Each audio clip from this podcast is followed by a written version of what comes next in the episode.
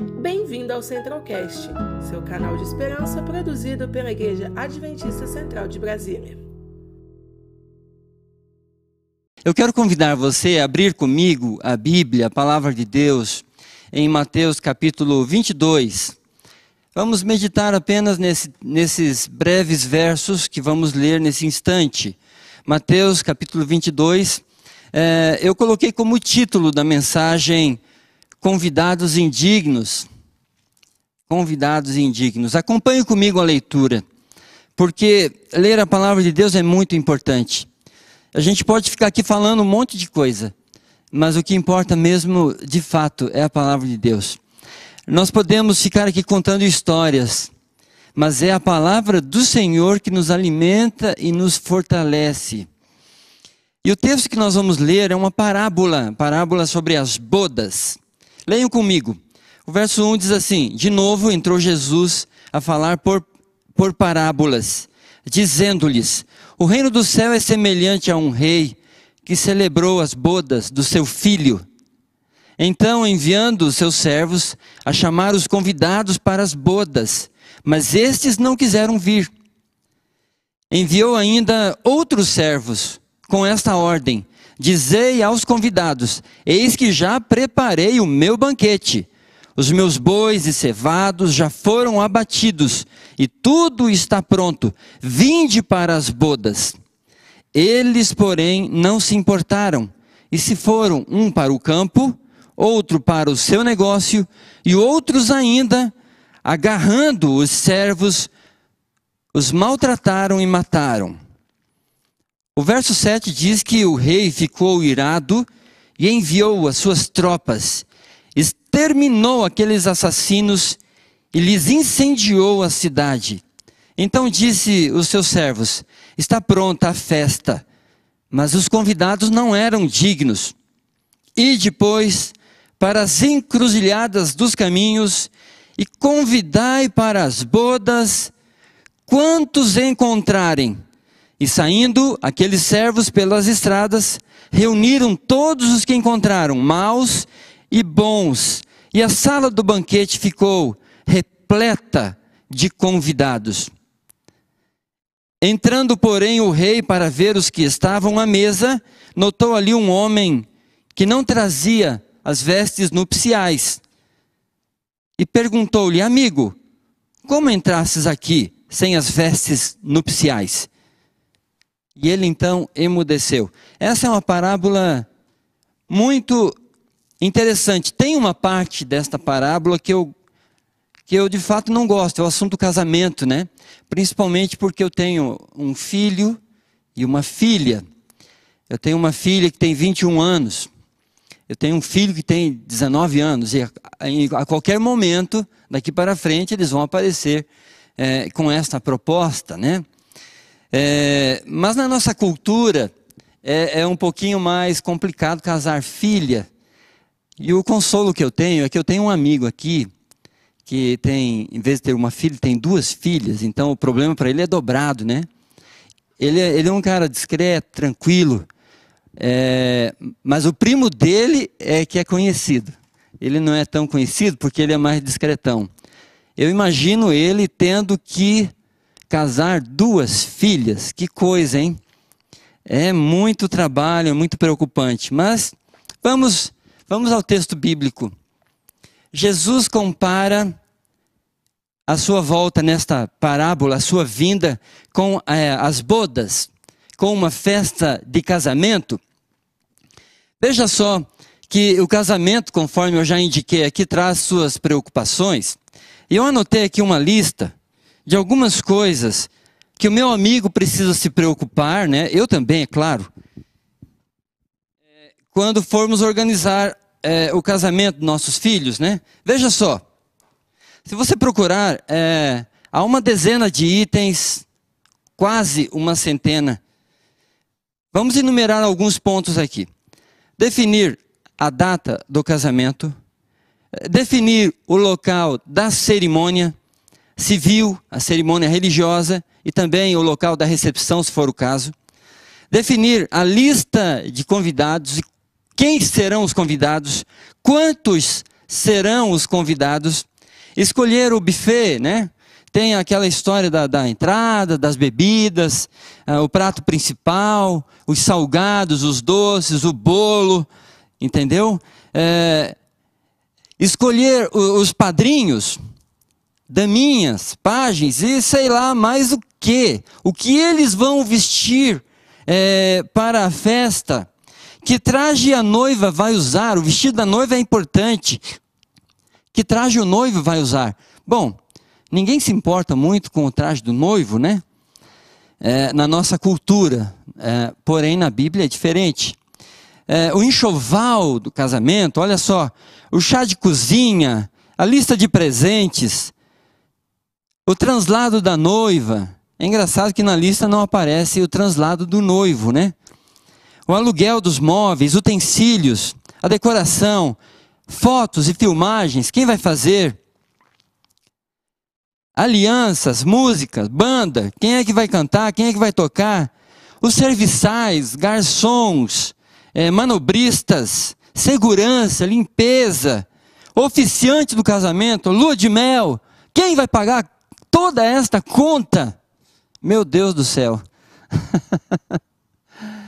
é, deve custar muito caro um casamento. E por curiosidade, na nossa história moderna, eu descobri que o casamento mais caro da nossa história moderna custou 40 milhões de dólares.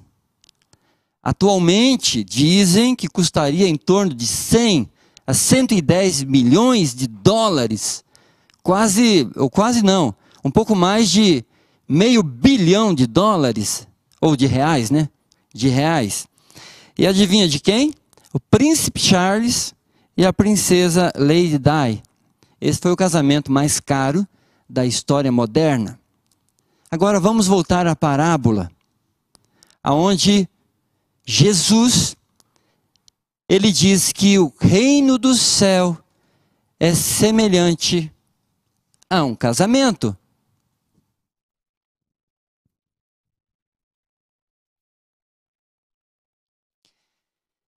E quando eu mencionei essa lista de todos esses itens para o casamento e o custo de um casamento, na parábola, o rei possivelmente organizou tudo isso. Ele organizou toda a festa. O texto bíblico diz que, inclusive, ele mandou matar os animais, estava tudo pronto. E agora, então, ele envia os seus servos para chamar os convidados. Era só o que faltava. Faltavam os convidados para iniciar a festa. O texto bíblico, porém, diz que eles não quiseram vir. Veja só, eles decidiram não ir no casamento do filho do rei. Então o rei deu uma segunda chance, mandou outros servos. Ele enviou esses servos para convidá-los para as bodas do casamento.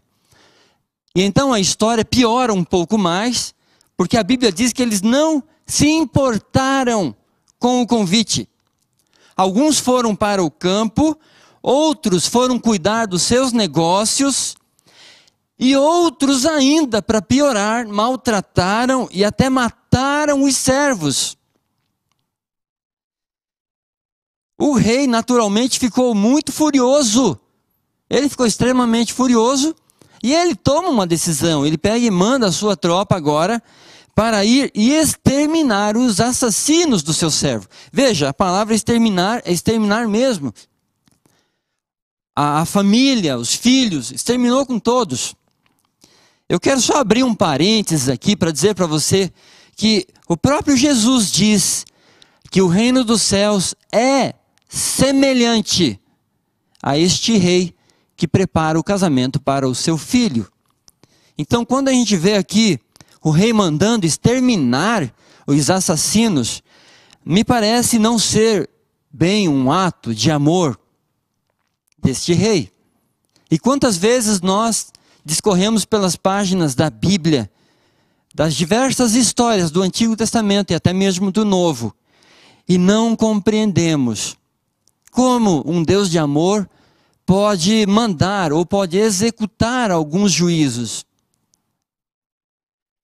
Mas a parábola, ela nos dá uma lição muito importante de que nada é mais importante do que o casamento do filho. Nada é mais importante do que preparar-se para o casamento do filho.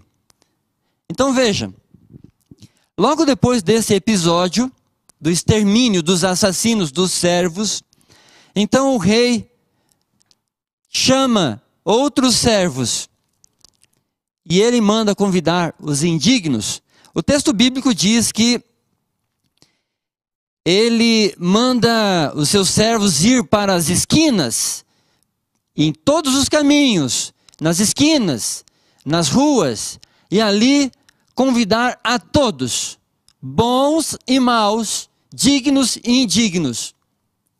Porque os primeiros convidados não eram dignos para o casamento. Queridos, essa parte aqui me chama muito a atenção, porque já faz algum tempo que domingo a domingo nós realizamos aqui em Brasília um projeto de evangelismo chamado Missão Urbana. Nós estamos semana após semana aprendendo a lidar com os nossos irmãos que não moram na rua, mas eles vivem em situação de rua. A gente vai lá no domingo de manhã, oferece o café da manhã, então a gente oferece uma mensagem de esperança, a gente ora com aquele pessoal e oferece a eles também uma oportunidade de sair daquela situação, através de parcerias que a gente já está fazendo.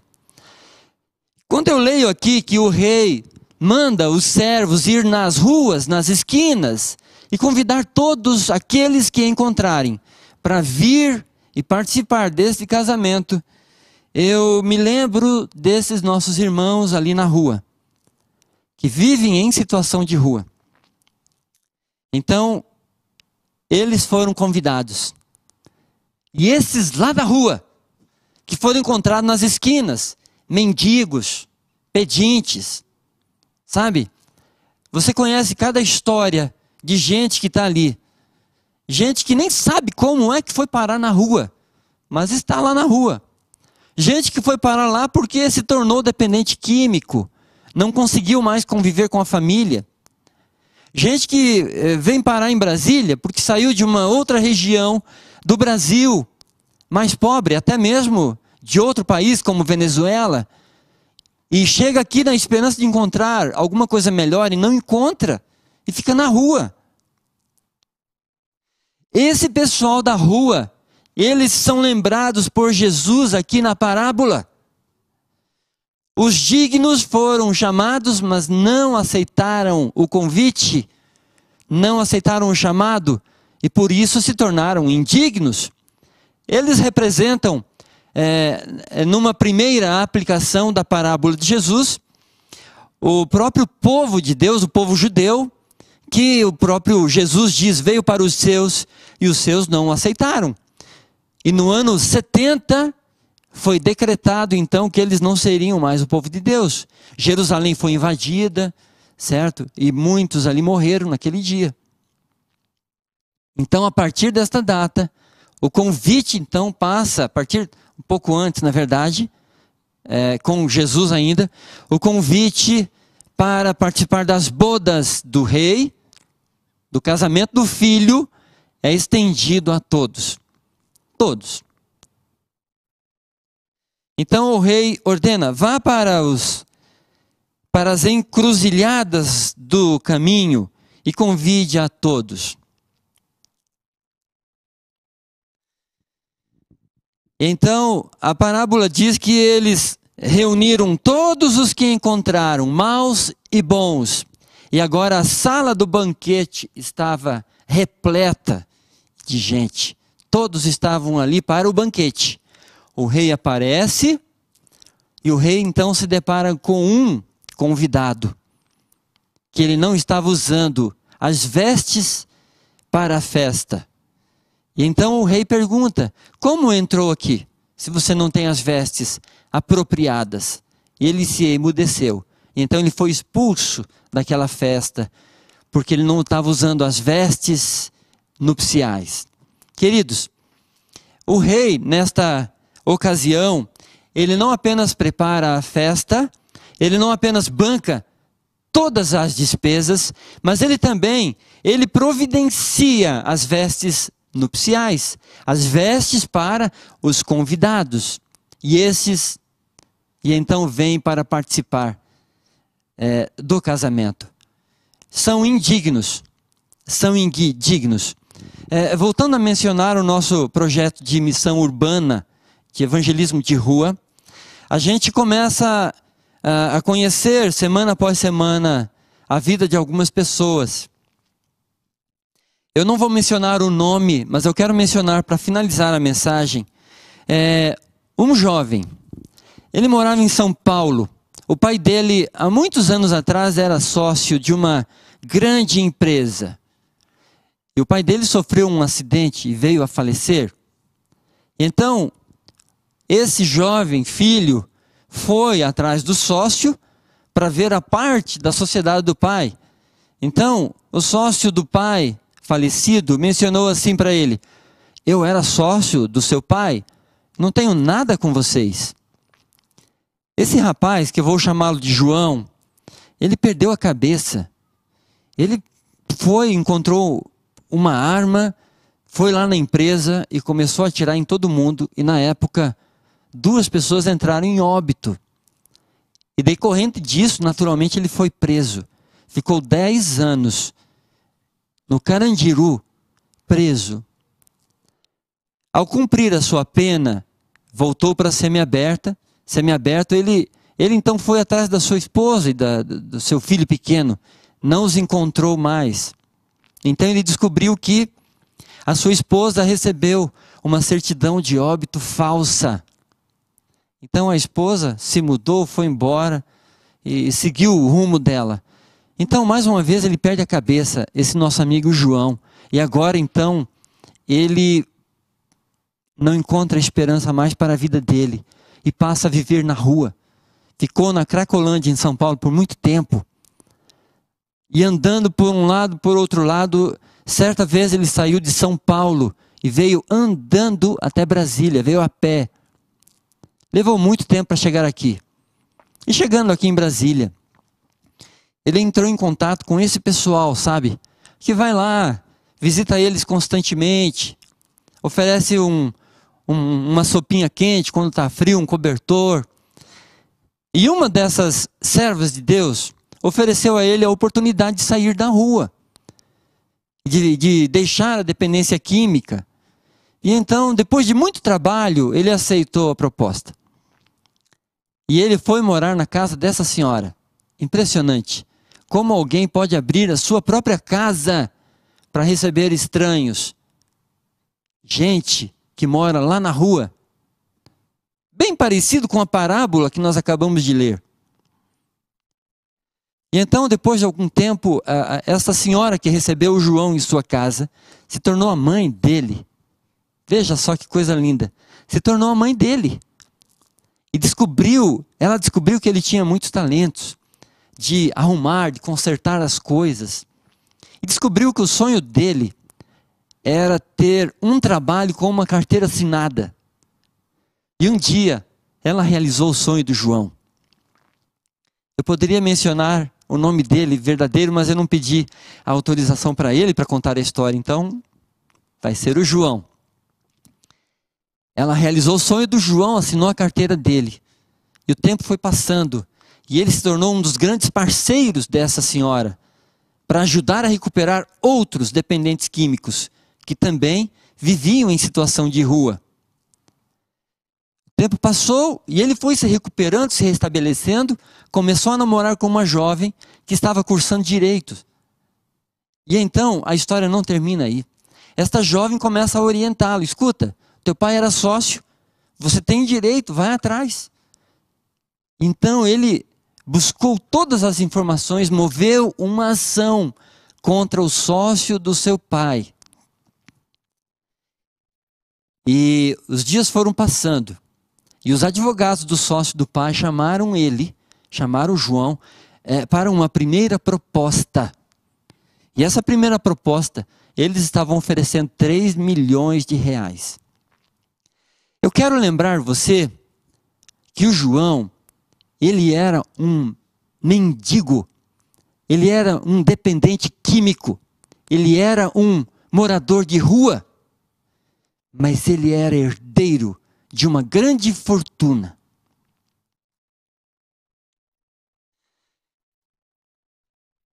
A história do João revela a verdade sobre a minha e a sua história também. Nós não somos bons, nós não somos dignos, nós não somos deste mundo. Nós moramos aqui como peregrinos de fato, como andarilhos de fato. Não tem nada aqui que nos pertença ou que nos torne bons. Mas de repente vem o Senhor, o Rei do universo. Ele está preparando um, uma grande festa, um grande banquete, e ele envia para você, agora, nesse momento, e envia para mim um convite. Você não merece, mas você é o meu convidado. A partir do momento que você aceitar o convite, você se torna digno para participar desta grande festa e desse grande banquete. E quando você aceita o convite, o rei, ele te providencia vestes novas, vestes limpas, e ele te cobre. E você agora deixa de ser um peregrino em terra estranha e se torna um herdeiro do reino de Deus. Você se torna uma pessoa digna pelos méritos daquele que preparou a festa, os méritos daquele que bancou todas as despesas e daquele que te cobriu com as suas próprias vestes. Nós vamos finalizar o culto desta noite com uma música que a Júlia Castanho vai tocar agora ao piano. Enquanto você ouvir esta música, pense no convite que o Senhor faz. Veja, assim como na parábola, a festa está pronta, está tudo pronto. O apóstolo Pedro diz que o Senhor não retarda a sua promessa, mas ele é benigno e ele não quer que ninguém se perca. Por isso ele não voltou ainda para as, as bodas do filho, para a volta de Jesus. Mas falta muito pouco. Falta só você aceitar o convite para participar dessa grande festa e deste grande banquete.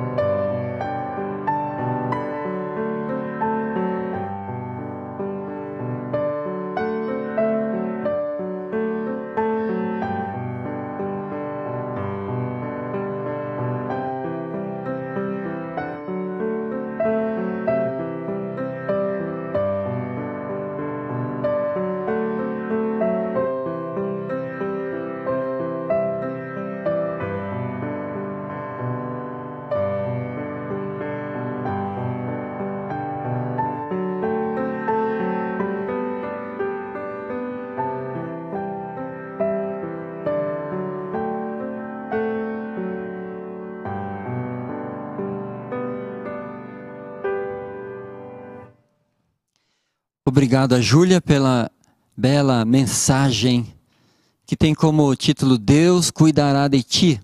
Deixe Deus cuidar de você. Deixa Ele curar as suas feridas. Deixa Ele curar os seus traumas. Deixa Deus operar um milagre na sua vida emocional. Eu quero só lembrar que o convite de Jesus é para os indignos. É para os indignos, é para mim e é para você. Aproveita que é para os indignos. Não é para os dignos, é para os indignos. É para aqueles que apenas aceitam o convite e se preparam através das vestes de Jesus para participar das bodas que é a sua breve volta. Vamos orar. Amado Pai, queremos te agradecer, Senhor, por esta linda parábola que o Senhor deixou, com a esperança de que os dias ruins, os dias de trevas, os dias de dor, de angústia, estão contados. O fim de tudo isto, Senhor, se dará através da representação desta parábola, que é a sua volta gloriosa. Uma grande festa, um grande banquete que o Senhor já preparou e está apenas lançando os últimos convites.